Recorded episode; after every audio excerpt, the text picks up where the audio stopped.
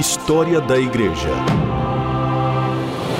Uma visão panorâmica dos principais acontecimentos da origem da Igreja até os dias atuais.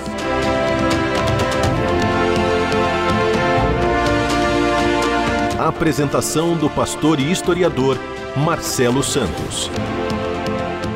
Olá, querido ouvinte da RTM, que alegria mais uma vez estar com você no nosso História da Igreja. Eu sou o pastor Marcelo Santos e quero deixar a você um grande abraço e a minha gratidão, a gratidão de toda a equipe da RTM pela sua participação, pela sua audiência com a gente, participando aí de todos os nossos programas, da nossa programação. É uma, um privilégio para nós, é uma alegria receber você aqui e especialmente no nosso espaço onde nós estudamos e compartilhamos sobre a história da igreja. Para nós é muito importante saber a sua opinião, ouvir a sua crítica, a sua sugestão, enfim, entre em contato com a gente pelas nossas redes sociais, entre em contato com a gente pelo nosso site, pelo nosso e-mail, enfim, pelo nosso WhatsApp. Você pode mandar aí a sua mensagem, a sua pergunta, a sua dúvida, que eu terei o maior prazer em atender você, em responder você. Mais uma vez, obrigado aí pelo seu carinho, pela sua atenção. Nós vamos continuar falando hoje sobre a Igreja Ortodoxa o cristianismo oriental.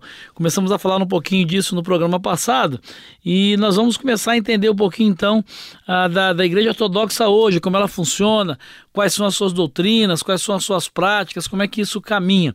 A Igreja Ortodoxa hoje ela é uma comunhão de igrejas autogovernadas, cada uma independente administrativamente da outra, mas são unidas pela fé e espiritualmente comuns.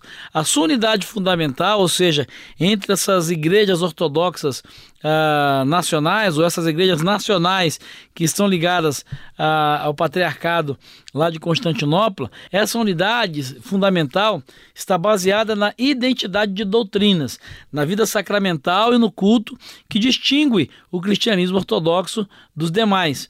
Todos reconhecem a preeminência espiritual do patriarca ecumênico de Constantinopla, que é reconhecido como o primus inter pares, o que, que seja isso, o primeiro entre os iguais. Então é interessante que há uma unidade, são igrejas independentes, uh, que têm uma autonomia administrativa, igrejas nacionais né, no mundo oriental, mas elas reconhecem essa autoridade, né, essa primazia, vamos dizer assim, do patriarca da igreja de Constantinopla. Uma outra coisa que vale a pena a gente entender é que todas elas têm plena comunhão umas com as outras. A tradição viva da igreja e os princípios de concórdia e harmonia são expressos por meio de parecer comum do episcopado universal, assim que as necessidades aparecem. Elas se reúnem em concílios né, sobre a direção ou convocação do patriarca de Constantinopla e tomam sempre decisões em comum. Em todos os outros assuntos, a vida interna de cada igreja independente é administrada pelos bispos daquela igreja particular. Conforme o antigo princípio de um só povo de Deus em cada lugar e o sacerdócio universal de todos os crentes, o laicato compartilha igualmente a responsabilidade pela preservação e propagação da fé e da igreja cristã. Essa é uma questão bastante interessante, já um diferencial da igreja católica ortodoxa da igreja católica romana. Na igreja católica ortodoxa, né, os leigos têm um papel muito importante. Os leigos têm uma, uma atuação muito mais efetiva e muito mais é, é, direta dentro da ação e principalmente do ministério de evangelização uh, da igreja católica ortodoxa. História da igreja.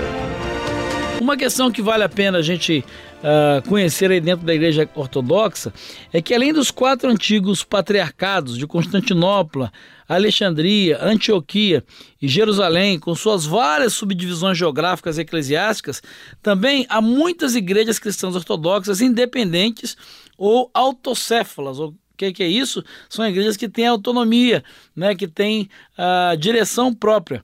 Essas igrejas incluem aí as igrejas da Rússia, da Romênia, da Sérvia, da Bulgária, da Grécia, da Geórgia, Chipre, Tchecoslováquia, Polônia, Finlândia, Albânia e do Sinai. Igrejas ortodoxas autônomas, menores e missões podem ser encontradas em todos os continentes ao redor do mundo. E vale a pena a gente perceber isso, né? Porque não há uma um poder de centralização.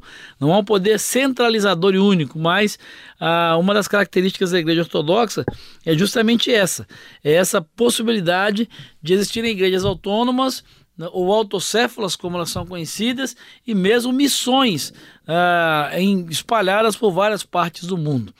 Uh, a gente precisa entender também, conhecer um pouquinho sobre a vida cristã uh, dentro da igreja ortodoxa. Como é que ela funciona? Como é que é a prática cristã? O que, que eles acreditam uh, acerca da vida cristã? Uh, Para eles, a vida de um cristão, como indivíduo, ela é compreendida no contexto da comunidade de crentes. Cada pessoa é chamada a viver a vida religiosa e avançar em crescimento espiritual e moral na abundância da própria vida divina pela graça. Ou seja, a salvação ela é vista como um processo iniciado no batismo e que é continuado até a morte. Os mandamentos e a vontade de Deus anunciada são um critério para a conduta ética e elevação espiritual. O objetivo da piedade cristã, né, da solidariedade, do, da prática uh, social, é justamente a união com Deus e a nossa cooperação com a divina graça é necessária para que essa união aconteça. Ah, o empenho e esforço para viver em Deus envolve uma escalada constante, longe das tentações e ambiguidades de uma condição humana pecadora e corrompida, em direção à glória eterna do reino de Deus. Essa possibilidade é dada a todos em Jesus Cristo e também à sua igreja para a igreja ortodoxa, essa busca, esse esforço, né, a importância a, a, da, da, piedade cristã, da prática de boas obras, etc., é, faz parte de um esforço místico, né, um esforço místico e até mesmo um ascético diário de obediência e fé em cooperação com a graça divina, para que assim então a salvação seja garantida, para que assim então a salvação seja uh, conquistada.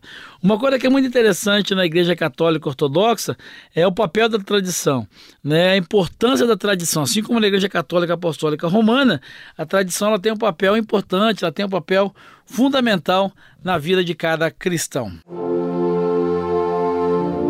História da Igreja. Informação, reflexão e a análise dos fatos para uma melhor compreensão do surgimento da Igreja. Bom, para fechar o programa de hoje, eu quero conversar com você um pouquinho sobre a tradição dentro da Igreja Católica Ortodoxa. Para o ortodoxo ou para a Igreja Católica Ortodoxa, a tradição ela é a chave para a autocompreensão humana.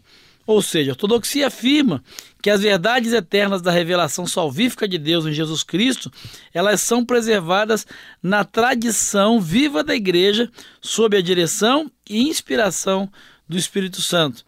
Para eles, as sagradas escrituras, elas são o coração da tradição e o fundamento da fé. Uh, de um lado, né, enquanto a Bíblia ela é o testemunho escrito da revelação de Deus, de outro lado, a tradição sagrada ela é a experiência completa da igreja fiel sob a permanente condução e direção do Espírito Santo. Essencialmente, os cristãos ortodoxos eles consideram que uh, as suas crenças são muito semelhantes a de outras tradições cristãs, mas que a continuidade e integridade da fé apostólica incólume transmitida aos santos tem sido preservada uh, e inalterada uh, através da igreja ortodoxa. Ou seja, eles advogam essa ideia, essa primazia de que por serem eles, né, geograficamente ligados historicamente à origem uh, do cristianismo, então é a essa igreja ortodoxa que teria sido dada essa tradição e essa continuidade de fé apostólica uh, sem qualquer mancha, sem qualquer mácula, e eles teriam então eh, essa importância na tradição da igreja. Uh, vale a pena então você é, refletir um pouco, ler um pouco mais sobre a Igreja Católica Ortodoxa e sobre as suas doutrinas, sobre as suas práticas. Ela é pouco conhecida aqui no Brasil. Nós temos vários grupos, né, católicos ortodoxos, temos várias igrejas ortodoxas aqui em São Paulo, né, tem algumas catedrais em outras capitais do Brasil também, e é um grupo bastante interessante. Uh, uma das coisas que chama bastante atenção e nós às vezes confundimos e achamos até que pela arquitetura sejam igrejas católicas romanas e chamamos tudo de catolicismo, mas vale a pena perceber que existem diferenças até mesmo na própria arquitetura. Por exemplo, a Igreja Católica Ortodoxa, ela não tem imagens. Você não vai encontrar imagens de escultura dentro de uma Igreja Católica Ortodoxa. Eles trabalham com os ícones, né, com a iconografia, que são pinturas, né, que, que tem o papel de manter viva na memória as mensagens apostólicas, os grandes personagens da história, mas isso aí é uma outra história que nós vamos conversar num próximo programa. E eu quero aproveitar o final desse programa para convidar você para participar com a gente mais uma vez, para mandar aí a sua sugestão, a sua crítica, uh, perguntas talvez que você tenha sobre o que a gente conversou até aqui. Eu estou à sua inteira disposição para num programa mais à frente responder a você, talvez tirar a sua dúvida ou até ouvir o seu ponto de discordância, lembrando que esse é um espaço para nós compartilharmos a história da igreja. O objetivo não é fazer nenhuma defesa da fé ou ataque da fé de outra, mas é simplesmente resgatar historicamente os fatos que nos trouxeram até o momento atual como aquilo que é conhecido como cristianismo na nossa geração. Eu espero encontrar você no próximo programa, quando nós vamos fechar o assunto sobre igreja ortodoxa ou cristandade oriental.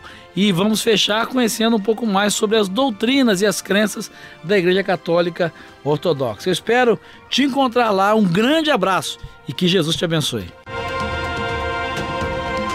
História da Igreja uma visão panorâmica dos principais acontecimentos da origem da Igreja até os dias atuais.